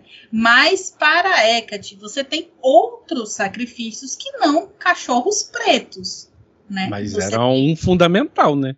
Já- era um, é um- era um fundamental, mas é isso. Os sacrifícios, sa- sacrifícios de sangue não são necessários de serem feitos a todo tempo, a todo momento. São situações muito pontuais. Então tem uma série de outras plantas, ervas, bebidas que você pode ofertar, a não ser o sacrifício de sangue. Mas aí você vai tem o seu próprio esbarrar. sangue também, né? Você vai esbarrar no mesmo problema que boa parte das religiões de matriz africana encontram, assim. Você pode fazer uma oferenda de fruta? Pode. Vão deixar? Pode, mas não tem o mesmo poder. E? Obviamente. E aí? E aí vai dar Socorro. escolha do sujeito. Sim, e aí vai dar escolha do É aí que sujeito entra. que ele quer. Então, mas Entendeu? é aí que entra a contradição da, da- do discurso no sentido de Ah, a divindade é, tem essa preferência, né? Você vai lá sacrificar o galo preto para Exu. certo. Tem essa preferência porque tem uma afinidade com o que isso representa. Certo. né? O discurso da, da divindade é esse, né? o dogma da divindade é esse. Você, enquanto sujeito, excluir isso né? e ainda assim querer cultuar a divindade, para mim é excluir um aspecto de sombra que a divindade precisa ter. Sim, você está correto. E, Eu e- não- e aí entendi, que, então. é aí que entra a disparidade de você defender certas coisas quando cultua divindades que pregam o oposto, né, em algum momento. É cultuar algo que você não conhece, né? Que você não. Ou escolhe, ou escolhe Não, é, é cultuar, é cultuar um pedaço. Sim, É. sim, sim. O pedaço que mais convém. É. Eu me sinto desconfortável com sacrifício animal. Não vou mentir. Me sinto mesmo. Mas assim, se tiver de fazer, paciência. Vai Não ter, matem hamsters, Que não assim matem seja. hamsters. né? Tiver- eu, eu imploro assim, que, que não me coloquem para fazê-lo. Entretanto, Mas, Compreendo. enfim, já estamos indo para outro ponto. é outro canto. discutir em outro episódio sobre religião, que até não saiu. Gente só promete também. Não faz Exatamente. enfim. aqui, é, aqui, aqui só fica o nosso lado hétero, a gente só promete. Batman é um xamã? Que? Sim, eu já, eu já li paradas É assim. droga, né? No sentido Peraí, droga. ai, João, ai, João, você, você- você veio gravar de boas, cara? Pô, eu, eu corri tem pouco tempo, tá com dei uma corrida. Tá Tô com pirulitinha aí na boca pra segurar o maxilar? Porque Droga, não, é sério, é droga. sério, assim, eu não Ah. tô dizendo, eu não tô afirmando a Batman é um xamã, tô dizendo que Ah, eu, já, ok. eu já vi pessoas associando a figura do Batman com a figura de um xamã. Cara, partindo de. eu devia ter comprado uma cerveja também, né? Não é possível. Partindo do pressuposto, assim, que o xamã, em tese, enquanto imagem arquetípica, é alguém que domina o inconsciente, Batman não poderia ser um xamã nunca, né? Porque Batman não é uma personalidade humana. Ele é dominado. Sim. né? Se você for pensar, ah, mas no. tra- Vamos esticar muito. Mas no transe, o xamã é dominado por essas imagens arquetípicas. Não, não, mas peraí que eu fiquei muito curiosa, Aislan. Qual é o argumento? Cara, o argumento é, é exatamente o fato de que, ah, ele se veste de morcego, é, como, se fosse, a imagem, como, se né? fosse um, é, como se fosse um traje cerimonial e tudo mais, sabe? É, assim, você tinha, né, bastante elementos ritualísticos de incorporação de animais nesse sentido, né, de máscaras ritualísticas que você virava o animal, né, nos povos primitivos, assim, não era um sujeito representando, né? Era o animal ali presente, né? Mas não é isso que o Batman faz, né? O Batman não age como morcego, né? Você não vê ele dando gritinho e. quando quando num, num, ritual um xamã incorporava um animal, ele agia como um animal. Né? Ou pelo menos mimetizava o máximo possível. E não é isso que o Batman faz, né, cara? É porque o xamã, o xamã, de verdade, ele não mimetiza, né? Ele, ele incorpora, ele dá, dá passagem ao espírito animal. Então, assim, é, eu, eu não vejo o Batman virando morcego, eu vejo ele se apropriando da, da, imagem, da né? construção né? simbólica que o ser humano fez daquilo ali, né?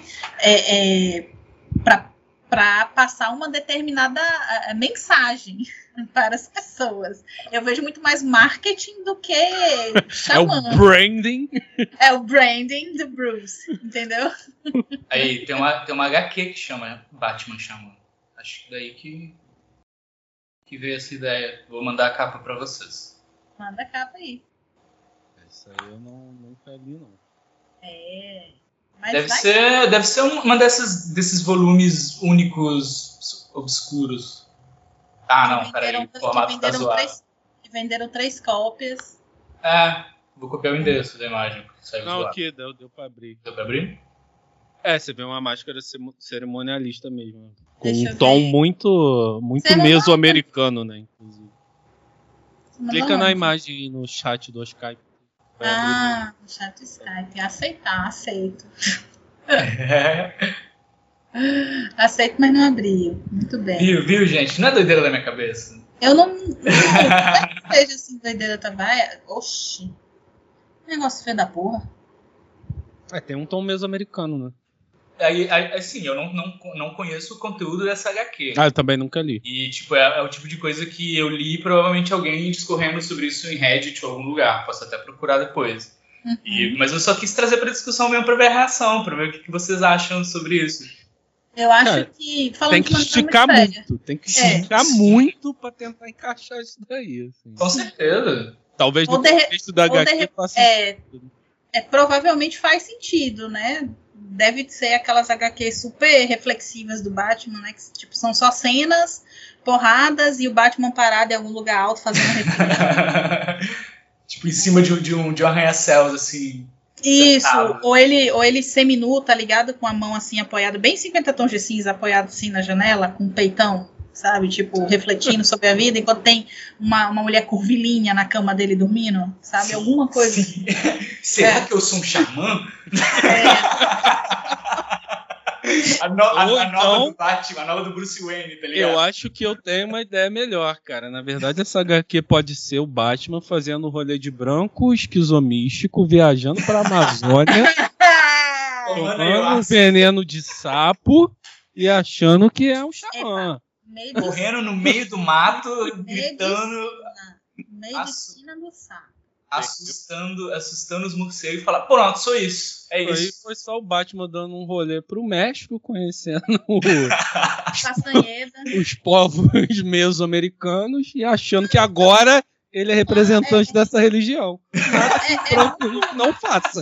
É, é, muito, é muito provável que, tipo, alguém de algum povo veio conversar com ele, entendeu? E ele tá possuído por um espírito de alguma coisa assim.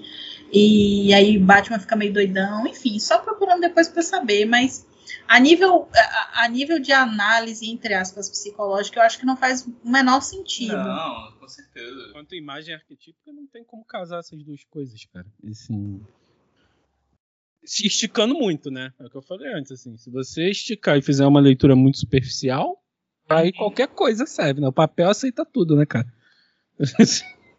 É que eu, eu, acho, eu acho que essa, essa, essa é uma flexibilidade que, que, que as HQs oferecem que é legal, que é bastante interessante. Sim, nem sempre dá certo, né? Mas é uma brincadeira com várias ideias, com várias. Mas é o que a arte elementos. proporciona, né, cara? Sim. A arte proporciona a manifestação do absurdo, né? Sim, um Batman chamam. Muito mais do que o mundo real, né? O mundo real. É...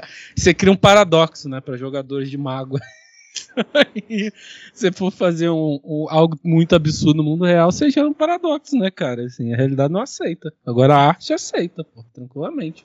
É, quero saber quem foi o filho da puta que botou Bolsonaro aí, velho. Caralho, Isso, do nada. É, não, tava pensando aqui, velho. Porque é, é muito. Cara, a gente saiu da era Lula, Dilma, e tipo, veio parar aqui sabe? Ele tá escrevendo a fanfic da humanidade, porra. Não, isso não é fanfic, não. Isso é filha da puta de algum mago safado que tomou um paradoxo fudido, entendeu? E botou a gente nessa realidade. Demiurgo ah, enlouqueceu. Isso. Corra que o Demiurgo sumiu. Ai, meu Deus. Enfim, eu acho que, bom, pelo menos eu não sei, e eu, eu não tenho tanto conteúdo assim sobre Batman. Então, assim, acho que a discussão foi bastante frutífera. Vocês têm mais alguma coisa a falar sobre, eu, sobre a personagem tá? Eu queria puxar uma. Assim. Nós eu tenho um as, ponto também para falar depois. Nós temos as, as, as, representações do Batman nas HQs, né, que são bem variadas, mas a gente também tem no cinema é, interpretações do Batman, e eu não acho elas tão variadas não acho tantas variações. Eu acho que ele é bem padrãozinho né, na maioria dos. Sabe, você pega. Você, menos do Batman daquela série escrota. É, mas a, a, gente não tá nem mencionando isso, né? Não. Eu, é perfeito. mas eu penso. É, antes, antes, é, é, antes, de vocês continuarem, eu quero depois adicionar só um último ponto, porque eu acho que precisa ser adicionado, que são as, as mulheres do Batman. Mas, claro. Enfim, por favor, continuem, continuem. Porque se você pega o, o Batman do Michael Keaton, ele é. Cara, ele, ele é uma pessoa extremamente centrada, ele é uma pessoa extremamente funcional e etc. Eu acho Aí ele você... muito pouco Batman, assim. Ele é mais, ele é mais Bruce Wayne, né? Em vários aspectos. Eu acho que ele não consegue ser nenhum dos dois, na real. Assim. Ele é uma caricatura do que deveria ter sido, assim. É, é uma visão Tim Burton distorcida do personagem. Mas é a visão que nós tivemos durante muito tempo do Batman também, cara. E queira ou não, filmes de HQ hoje estão sendo o que são, né? Naquele tempo, o Tim Burton poder fazer um filme do, do Batman pô, foda, a gente tem que. Eu, eu respeito muito isso, eu tenho carinho, obviamente, porque era minha infância, né? Ah, Mas foi, o, foi o que deu para fazer, né? Sim, exato. E Mas eu acho que é ele. Eu não lembro qual foi o diretor do Batman que falou que nunca tinha lido nada do Batman. Provavelmente engano, era o Schumacher. Pro... Ah, tá. Mas provavelmente foi Schumacher. Pode cara. ser também, que também foi. Que virou um circo aquilo, né? Foi, foi virando uma coisa muito esquisita. E voltamos ao Christian Bale, que é um retorno a, um, um, uma tentativa de um Batman mais escuro, mais próximo da realidade, que, mais uma vez, ele é um cara centrado pra caramba, cheio de recursos e tudo mais, que o do Snyder também é a mesma coisa, cara. E aí é onde eu digo, olha, esse Batman novo, né, o The Batman com o Robert Pattinson, ele propõe essa, uma dinâmica diferente que é muito mais interessante pra gente olhar porque ele tem personalidade agora. Ele não é o sujeito ali que vai se vestir de morcego. Eu acho que eles conseguem aprofundar isso, sim. É... Eu vou dar minha opinião polêmica. Eu sei que vou ser cancelado, mas eu odeio o Batman do Christian Bale. eu acho que a trilogia do Nolan é super estimada. Batman Begins é uma bosta, tá? É, serviu naquele é momento, muito. em 2005, ok, mas não tem essa moral toda que vocês acham, não. Vocês têm que tirar as bolas do Nolan da boca e assumir que não é isso tudo. Dark Knight não é tão bom também. Mas o Coringa do Heath é Ledger é, é, perfeito. Assim. Mas se Sim, você mas... for olhar os filmes, cara, é médio. É Sim. médio. Eu, eu, acho, eu acho que o, o Dark Knight ele só se salva pelo Coringa porque a direção é bagunçada. Sabe o que, que é bom? Assim, acho que eles conseguiram trazer algo que não, a gente não tinha visto, assim, nem nas, nas animações. E aí, para quem não conhece tanto o universo do Batman, é a presença do Lucius Fox. Verdade, né, verdade. Que é um personagem importantíssimo para a construção do Batman, né? É, ajuda muito ele, assim, tanto quanto o Alfred. E aí nisso os filmes do Nolan foram bons. Mas, cara, o Batman do Christian Bale apanha pra cachorro, né, cara? Assim, isso é, é bastante complicado de pensar, né? Ele apanha duas vezes, apanha no início do Dark Knight e no final do Dark Knight ele tá apanhando pros cachorros do Coringa, assim. É, e no Dark Knight, o teu terceiro filme quebra a coluna dele. Ele não consegue dar um chute, cara. Ele só dá cotovelada. As uhum. cenas de luta dos filmes do Nolan são, são tenebrosas, assim. É, a ideia de tentar trazer um Batman mais realista é interessante, né? Assim, sair da, do grau da fantasia, trazer mais realista. Mas no, no final o Batman é só um milico, assim. Ele parece um paramilitar vestido de morcego. Saca? Essa é real. Que força a voz. Essa é real, assim. Eu não gosto. Quer dizer, não vou dizer que eu não gosto dos filmes do Nolan, né? Mas eu tento olhar para eles com um grau de sensatez, assim. Bons eles não são. Os filmes do Michael Keaton, assim, é, é né? Eu gosto do primeiro, o segundo é divertidinho. É o que é. Você tem uma mulher gato fodona, da Michelle Pfeiffer, assim, que é do caralho. O Pinguim do Danny DeVito é muito bom dentro do contexto, mas o Batman do Michael Keaton não funciona, na minha opinião, assim, o, não dá. O Coringa do Jack Nicholson também é, é legal. Bom. É caricato e tudo mais, mas é um aspecto do Coringa bem que legal. Que funciona, funciona Sim. na mão do Tim Burton, né? Que é um outro dodói da cabeça também. Uhum. Né? É, o Batman do Val Kilmer, que é do Batman Eternamente, assim. Dizem que tem uma, uma versão do filme que era para ser sombria e foi podada pela Warner. Né, que daria para ver o verdadeiro potencial do personagem. Eu não duvido, porque a Warner é o próprio Eduardo Mãos de Tesoura, né? Uhum. Na hora de picotar os filmes de herói. Né? Então poderia ter sido bom. George Clooney a gente finge que não existiu. É, finge que não existiu. é o bate cartão de crédito. Pô, até bate o cara, ele, ele. Não, o melhor de tudo é o Arnold Schwarzenegger fazendo piadas sobre frio. O filme inteiro. É, são filmes que têm valor nostálgico, né? Assim, porque pegam uma época de infância mesmo, isso por ser só o que tinha, né? Até, até 1998, quando a gente tem os filmes do Blade, era basicamente só o que tinha. Hum, teve Spawn também, cara. Muita gente não gosta de Spawn, mas eu, eu lembro, tenho que reassistir. Spawn acho que é 97, 98 também, é por aí. Tenho que reassistir, mas eu tenho memórias de que o filme de Spawn era legal. É, e aí depois de 2001, com Homem-Aranha, você começa a ter esse boom, né? Dos filmes super-herói. Ano sim, ano também, praticamente, né? Então é, é, quando a parada começa a crescer. Na verdade, com X-Men, minto, em 2000. X-Men vem em 2000, Homem-Aranha vem em 2001. Né? Final de 2001, início de 2002. Então, era o que tinha, a gente tem que valorizar o que tinha, ok, entendo isso, mas não é tão bom assim não. Se você olhar de perto mesmo, os filmes do Nolan pro Batman não funcionam, assim. Porque é curioso, né? O cara quer explorar o lado mais realista do Batman, mas não explora o lado mais plausível, que seria o lado detetive. Mas eu acho que esse é o lado que é muitas vezes esquecido do Batman. Só foi explorado agora com o Pois é. Eu não, eu não vejo necessariamente o Batman fazendo trabalho investigativo em nenhum dos filmes dele. Não, não faz. Não Quem faz, faz isso era o, era o Alfred. Quem faz é o bate-computador. O bate-computador. Joga ali um clapalcios no. é, é, basicamente, o, o, Batman só vai lá, enche a pessoa de porrada e pronto.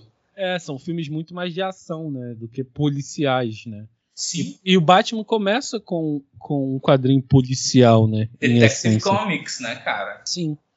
Né, então, Inclusive, DC é, é desse Detective Comics. Até né? hoje, né? Não mudou de nome. Sim. É, e aí, assim, isso se, se, nunca tinha aparecido até agora. Esse filme de agora, The Batman, consegue consegue explorar bem isso. Assim. Acho que a visão que eles deram pro Charada, né, como alguém que exige isso, né, e não só um maluco igual naquele filme lá que tem duas caras. Do... É, Acho que Batman eternamente, é. Assim, conseguiram explorar bem esse aspecto, né? É, e o filme tem um, uma reviravolta muito foda, assim, quando chega no final, que porra. Hein? Eu não vou falar pra não dar spoiler, mas é do caralho, assim. Eu gosto quando ele te leva a acreditar uma parada e chega no final, assim, hã? Quer dizer então que. Ah, agora entendi, agora eu saquei. Agora tudo ficou claro. Né, cara? E é um filme que consegue mostrar um Batman que vai em direção ao que a gente tá falando aqui, do aspecto humano que não aparece tanto, né? Uhum. Porque é um Batman que erra, é um Batman que apanha pra caralho. Não apanha de cachorro, mas apanha de gente, o que é aceitável para um Batman que tá no início da carreira, né? Assim, porque o filme é muito baseado em Batman ano 1, Batman ano 0. Que mostram esse Batman que ainda não é pica, né, cara? É só um cara que acha que pode fazer alguma coisa. E um, algo que eu li, né, sobre esse filme é que o Bruce Wayne, quando aparece, você percebe, é, cara, ele não é normal, ele não tá legal, sabe? Eles conseguem passar a, a estranheza dele quando ele tá em sociedade. Cara, eu acho que a utilização de Something in the Way do Nirvana como trilha do Bruce foi perfeita, assim, porque ela é uma música extremamente sobre tá na merda, né, cara? Ela é uma música sobre tá muito fudido das ideias, assim. Acho que foi a a escolha perfeita do Matt Reeves, cara. Porra, ficou, ficou pica. Ela aparece no início e no final do filme. E é a música do trailer, né? Assim, porra, tem uma hora que toca Ave Maria no filme, assim, que tipo assim, caralho, mano. Porra. Genial. Genial. É, eu tenho que assistir esse filme. Mas enfim, né? Eu acho que nesse Todo sentido. Todo mundo já sabe que eu não faço questão de assistir o filme, né?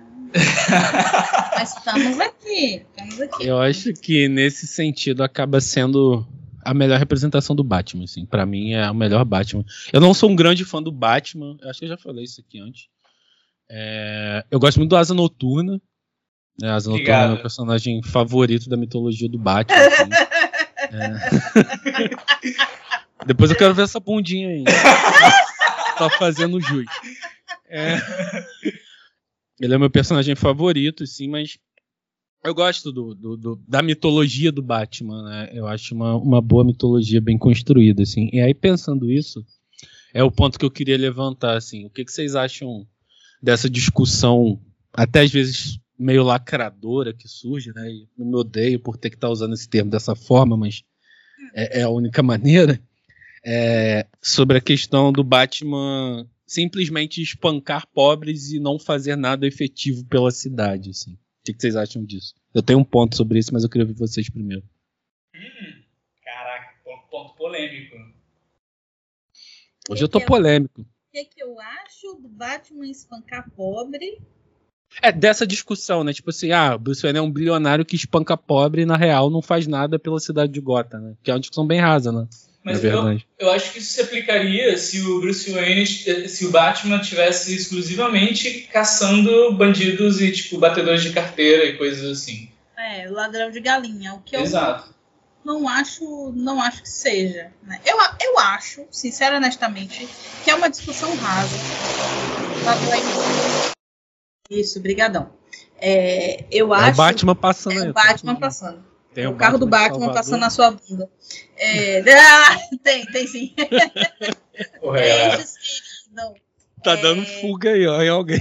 Tá fugindo. Tá Ele assim, perto de casa, inclusive, tá? Meio-dia, vestido de morcego. Cara, não. Sol de Salvador. Sol de Salvador. Desgraça. Mas assim, eu acho que é uma discussão rasa, porque é, tem muito mais coisa sobre o, o, o, Batman, né?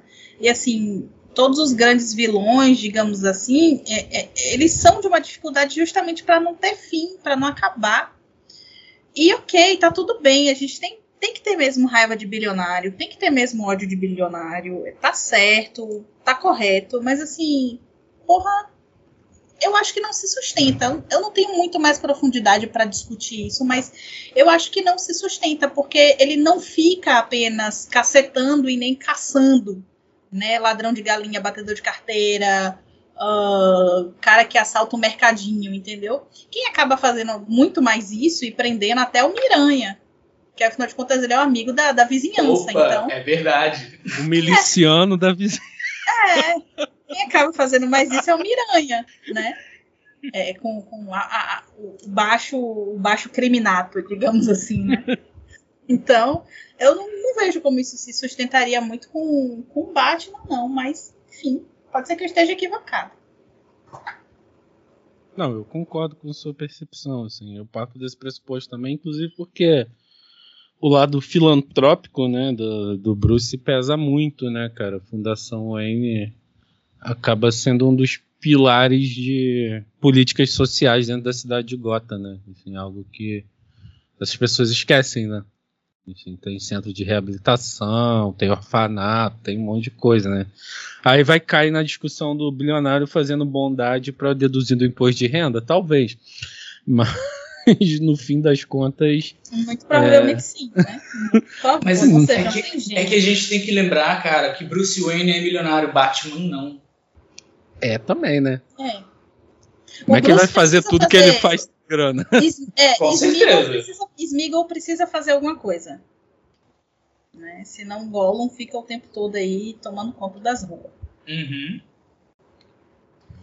Mas é o que a gente menos vê, cara. Eu acho que a gente vê muito mais Batman do que Bruce Wayne do mesmo jeito e associando o Batman a Gollum. De nada. É, é, é isso, né? Bruce Wayne é Smeagol. e assim, Smeagol não tem graça, né? Ah, eu acho Pelo menos... personagem legal, mas o não, Bruce Wayne não tem também, graça. Eu acho também, né? Eu gosto do, do Smeagol, é um, uma personagem complexa, mas o, o, o, Bruce Wayne ele é muito apagado, então uhum. onde é que a gente vê? Vamos, e aí a gente entra um pouco no meu, no, na minha questão também, aí acho que vocês podem costurar e dar a opinião de vocês. Mas onde é que a gente vê o, o Bruce Wayne? Nos relacionamentos com a mulher. Sim. É aí que o Bruce Wayne aparece, entendeu? Porque no resto ele é Batman. É, tem um foco muito pequeno, né? Na, Sim. Na, na, vida de Bruce Wayne. No geral, obviamente, né? Assim, pegando de maneira ampla, tem um foco muito pequeno nesses aspectos. Assim. É, eu acho que Batman e Mulher Gato é um casal pica. A instituição Batman e Mulher Gato é muito forte. Tá? Precisa ser respeitada. Assim. Inclusive, ela conseguiu aposentar o Batman nos quadrinhos né? Amor de Xota forte ali. O chá da mulher gato foi brabo. Brabíssimo.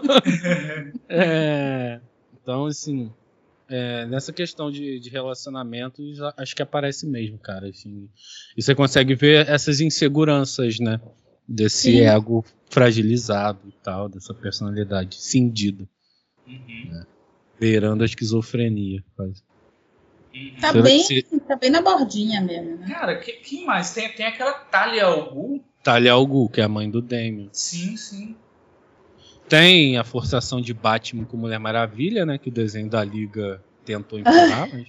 É, né? Não, não consigo ninguém, ver, pode, ninguém pode querer chupar uma pré-cheque em paz, né? Se isso é uma rola, não. A ideia toda da sapatagem é não ter homem no meio. É, mas forçaram muito a barra empurrando o Batman aí com Diana. Ai, meu Deus. Isso é muito ruim daquele desenho. É muito ruim mesmo. É, o casal não funciona, né? tem nada a ver. Nada a ver. Agora, uma, uma parada, já que você falou das mulheres, assim, como é que você vê a possível sexualização de algumas personagens, né? Porque a mulher gato é uma hipersexualizada, né? Assim, em geral. Como é que você enxerga isso, Indy? Cara, na boa, toda sexualização, seja uma sexualização, seja masculina ou seja feminina, eu acho complicada, eu acho complexa, né? Porque você está chamando ali o, o, leitor não para ler, mas para ver e para degustar. Uhum. Né? Quando, na verdade, o interesse deveria ser na história, naquilo que se apresenta, naquilo que se coloca. Então, eu acho muito ruim, via de regra, todo e qualquer tipo de sexualização nesse tipo de, de, de, de, história, de quadrinho, né? Porque, por exemplo, quando você tem quadrinhos eróticos, bom, é um pressuposto sexualizar si só, corpos, né? corpos, né? Então, dentro desse rolê em que a questão não é o, o, mínimo de cintura que eu tenho com o máximo de busto que eu posso te oferecer, senhor Wayne, sabe? Eu acho que não faz sentido, eu acho péssimo.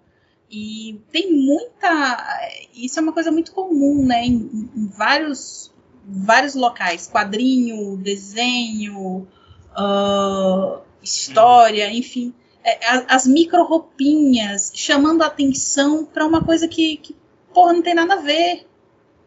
Porque até onde eu sei, e tem muito mais coisa que eu imagino que tenha sobre o lore da personagem. Mas, por exemplo, a mulher gato tem essa coisa dela ser hiperflexível, né? Dela ser praticamente uma acrobata também, né? É, e tem toda essa questão aí de, desse outro animal totem, né? Um morcego e um gato.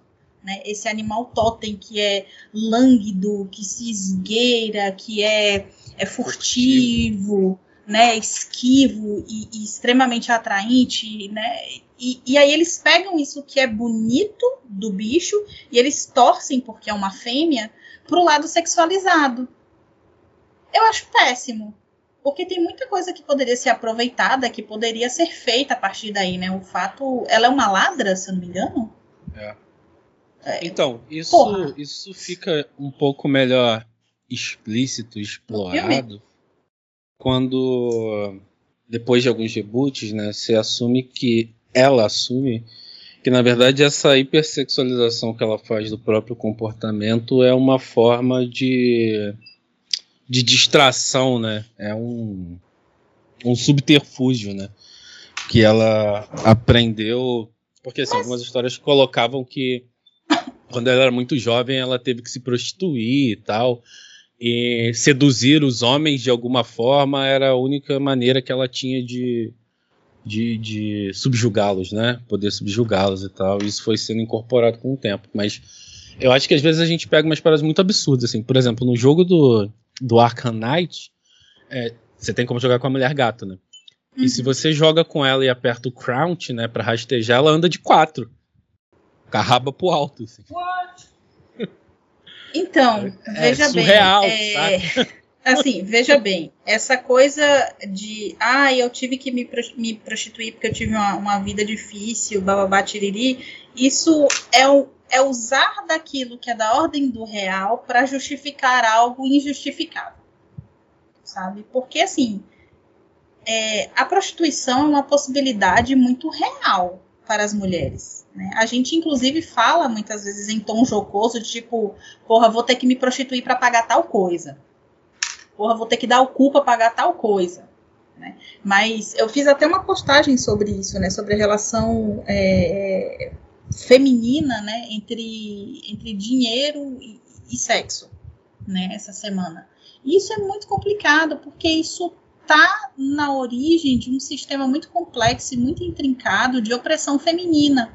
Muitas vezes a única forma que a gente tem para se colocar no mundo é essa forma de seduzir, de sexualizar, porque é o momento em que o homem hétero vai parar vai parar para ouvir, vai parar para aquecer, vai parar para dar grana, entende? E eu acho isso muito escroto. Você continuar usando essas mesmas justificativas para sexualizá-la. Tipo, ah, enfim. Eu acho escroto. Acho que, é que eu acho que poderia ser feito ela... melhor. É provavelmente é um homem. Sim. Né? Boa parte das HQs, né? Os roteiristas têm são, são, são homens, né? Assim, você teve todo. Eu falei da questão do Nightwing, né? Porque na época que começou essa, essa movimentação, é, teve uma polêmica com uma capa da, da Mulher-Aranha, né? Do hum. Manara. Acho que era o ah, Manara que tinha, que tinha desenhado, assim. Sim. Que assim, parecia que a mulher tava sem roupa. Né? Marcando tudo e mais um pouco é, puta que né? pariu, uma Nara, né? E aí sub, é, subiu essa, essa, essa polêmica, tá? mas essa questão da mulher gato é anterior, assim, se não me engano, isso é final da década de 80, que eles começam a, a introduzir esses aspectos, né? Assim.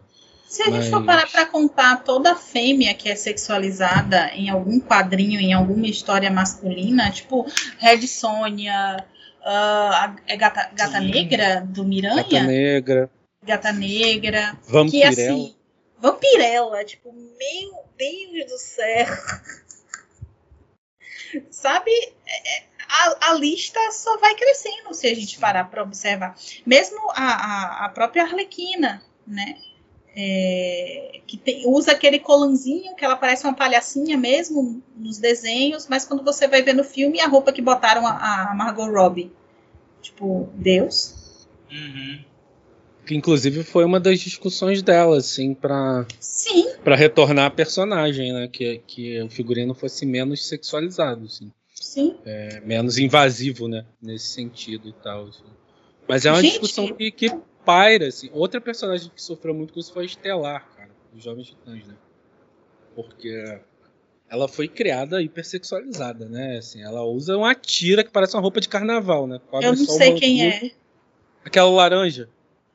Ah, ah sim. sim. Eu, eu, escuto muita gente falando dela no, na série de Então, É, Mas reclamaram que dela, botaram uma preta pra fazer. Tipo, nossa. É, aí é outra É, questão. isso. Aí é, é outro rolê. sim, sim. né? Mas aí a roupa original dela era uma tirinha, né? Um maiôzinho de carnaval, né? Cobre a pepeca e, e o mamilo só, né? E aí a justificativa era que em Tâmara os corpos não são um problema, né? Assim, as pessoas podiam andar nuas e tal, Cara, senão Que argumento não era necessariamente um problema. Bem-vindo, argumento Aslan. Bem-vindo, Aslan, à terra de argumentação dos machos. Nossa. Mas aí em 2013, acho que foi 2013, que é quando começa muito essa polêmica, né? Você teve uma reformulação dela e ela passa a usar uma roupa, tipo, uma calça, né? Uma parada mais. mais Menos. mais comportada, né? Em comparação ao que ela usava antes. E mais uma vez a nerdaiada É, punheteira claro. vai ao delírio, né, Claro. cara? Assim, Claro. porra. Aconteceu Absurdo, feminino, com- mimimi. É, blá, blá, aconteceu a mesma coisa com Xirra. É. né? É. Meu... Ah, enfim, eu tô. Cada... O mundo cada vez mais me empurra para uma relação lésbica. Porque eu não estou tendo mais paciência para macho. Sério. Eu achei engraçado que você mencionou Red Sonja, porque essa semana eu tava lendo uma HQ de Conan o Bárbaro e é tipo, cara, o cara só sai matando e fudendo, né? E micro biquíni chain, é, chainmail e tudo mais. Você fica assim, isso é relevante pra história, mano. É, tem Isso- até uma discussão com relação às armaduras, né, cara, em jogos e tal. Por que, a armadura feminina é um Tipo, sutiã? É, não, é um cropped. É um cropped. É sempre um cropped com a calcinha enfiada no cu. E elfas tem sempre muito peito. Inclusive, eles fizeram Holy Avenger, né? Nossa, Niele, Tendo uma mano. sátira a essa putaria toda, né? Teve vários momentos na, na, na, na- história em quadrinho. A galera pergunta, mas Niele, por que, que você usa essa roupa? Porque eu sou uma elfa gostosa peituda. A roupa da Estelar é parecida com a dela, assim, saca? É só uma tirinha. A Tipo, original. Só cobrindo ali, assim. Outra que eu lembro é da, da Psylocke É, X-Men. a Psylocke foi outra que teve. Cara, anos 90 foi tenebroso nesse sentido. né? Assim, anos 90. Tinha uma personagem, era Zealot, dos Wildcat, que era da Image Comics, assim. Que, assim, você praticamente via a pepeca dela no- no- nos quadros. E os quadros eram todos é, hiperexpositivos nesse sentido, saca? Era foda. Ela era meio Psylocke, assim, ninja e tal. ah, e e a o- o- Psylocke o- também passa que por dizer? e O que E aí dizer? Ah, o, o Nerdola chato pra caralho. assim, que eu acho que isso é o pior, cara. Que fala que essas coisas estão estão sendo estragadas com essas reformulações, mas não conhece o mínimo, o mínimo de história das histórias em quadrinho pra ver que ela vai se reciclando pra Uhum. ser socialmente adequada. Sempre Uhum. foi assim. Desde seja, que quem- surgem os quadrinhos, cara. Quem é inadequado é o Nerdola que tá reclamando, mano. Que tá puto Quad- por isso. sabe? quadrinhos, como qualquer outra coisa, eu gosto muito de uma fala do Suassuna, que o Suassuna falou, falou o seguinte, que antigamente os Estados Unidos, quando queriam é, dominar algum lugar, mandavam, mandavam as tropas, né? Mandava soldado e tal. E aí, na época que ele falou isso, ele disse o seguinte, hoje em dia eles mandam a Madonna e o Michael Jackson Uhum. Né? Então, tipo, HQ, filme, é, é tudo uma construção muito cultural de você expandir quais são os valores interessantes para sua cultura. Vocês vejam que alguns anos atrás, a Coreia do Sul, eles começaram a investir no processo, é, no processo de cultura do país.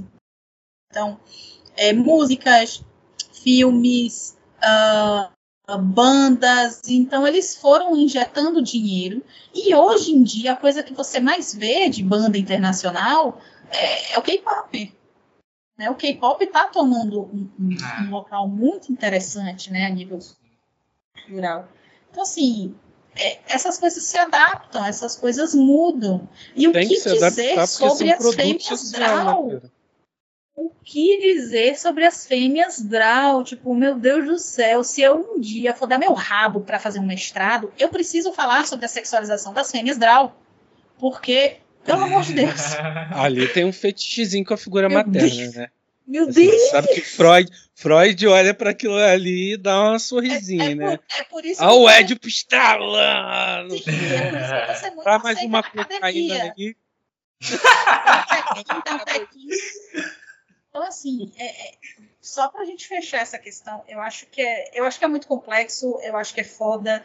E assim, sim, vocês não sabem desgraça nenhuma sobre feminismo. Parem de encher o caralho do meu saco, vão sentar e vão ler, cala a boca e ouve, entendeu? E isso é sexualização, sim, é uma desculpa barata, né? É, para sustentar, para continuar sustentando um tipo de comportamento que não deveria. Né? Uma coisa é, numa cena, a mulher gato chegar e tentar seduzir o Bruce porque ela sabe ou quer saber ou desconfia de alguma coisa que é roubado lá do Zé Outra coisa é ficar querendo justificar isso e colocando esse tipo de movimentação em jogo, né? essas coisas que, que, que delineiam né? É, é, a, a genitália da pessoa. Em determinados ângulos, a gente pode ver que o colo do útero da mulher está ali saudável. Porque os caras desenham de uma forma que acho que nem minha ginecologista nunca me viu daquela forma, sabe? Então, menos, nerdola chato do caralho, vai se fuder, entendeu? Não enche o caralho do meu... E é essa a minha opinião sobre a, a sexualização das personagens femininas. Obrigada por terem vindo ao meu TED Talk. Uh! é, eu tenho uma amiga que fez um trabalho não exatamente sobre isso, mas que permeava isso com a Capitã Marvel, né? É, depois vocês podem procurar aí na, na, na, internet o trabalho da Laís Roxo. Que é, ela é bota, de comunicação. Bota pra, bota pra gente lá no, no grupo. Uhum. De, de, repente, se a gente achar, eu, eu boto também de, de link pro pessoal. Ela estudou um pouco sobre isso na figura da Capitã Marvel, né? Ao longo do, do tempo. Não era esse o foco, mas mas permeava por isso. Né? E acho que é uma discussão que é pertinente, necessária, e é fundamental saber que a HQ precisa sempre se adaptar né, é, ao contexto sociocultural, porque ela é um produto sociocultural. Assim. Né? Então, os valores vão sendo revistos, os movimentos sociais vão sendo revistos. Né? Você pega, por exemplo, assim, é, no final dos anos 40, início dos anos 50, você tinha a utilização de personagens negros, né, daquela maneira tribal e até antes na real, né? Você pegar Tarzan e personagens antes da era dos heróis, né? Que falavam sobre que usavam os personagens negros daquela maneira caricata, blackface, escrotíssima. Isso vai é. sendo impossível de existir, porra. Comedor de frango. For, se a gente for ficar com essa primazia, né, de que antes era melhor porque podia tudo, a sociedade não avança nunca, né? Ah, é, meu irmão. Antes era melhor porque você caçava peixe com a sua mãe. Então vai lá caçar seu peixe com a sua mãe, não me enche minha antes, porra do meu Antes saco. era melhor porque você era um animal sem ah. consciência. Não, mas continua. Não sabia falar. Continua, continua, Jordan. Continua. Você não, não, fez nenhuma alteração, não. Era melhor que você era um animal que estava catando fruta no, topo da é, árvore. Isso. Volta para esse tempo, irmão. Volta para esse tempo e não me enche o saco. Deixa eu continuar meu rolê aqui. Enfim. E aí, pessoas, podemos fechar? Sim. Sim, sim. Acho que falamos tudo que, que poderia ter sido dito. Óbvio que sempre tem mais coisa para ser redita, para ser comentada, mas acho que essas são nossas opiniões uh, embasadas, obviamente, né? Não é tirada do cu. Aqui o, o centro de pesquisa Tirei do Cu não funciona, tá? Mas é isso. Eu continuarei não assistindo o filme. Só se me encherem muito o saco. Mas vou te muito fazer um mesmo. pix aí, vou pagar teu ingresso pra tu pra. Porra, três, três horas de filme, cara. Espera uns meses, aí depois o, a locadora vai estar tá mais, mais acessível. Ele vai entrar no é... HBO Max em breve. Sério? Assim, deve estar. É, tá muito mais rápido isso hoje. É. acho, que é, acho que é em maio. Aí. Quando sair pra, quando sair pra, pra ver em casa, eu durmo em casa. Que eu dormi em todos, eu dormi em todos os filmes do Batman que eu fui ver no cinema. Todos, de boca aberta, assim, roncando. Eu, eu confesso que eu dei uma pescada no, no Dark Knight. No final, assim, eu já tava, caraca, não acaba nunca isso daqui, velho. Mas enfim, é, nos vemos na próxima, pessoas. É isso. É, sejam a vingança, sejam a noite. É, mas não sejam como Bruce Wayne, procurem um psicólogo. Até, até por, por favor. é isso. Falou. Beijos.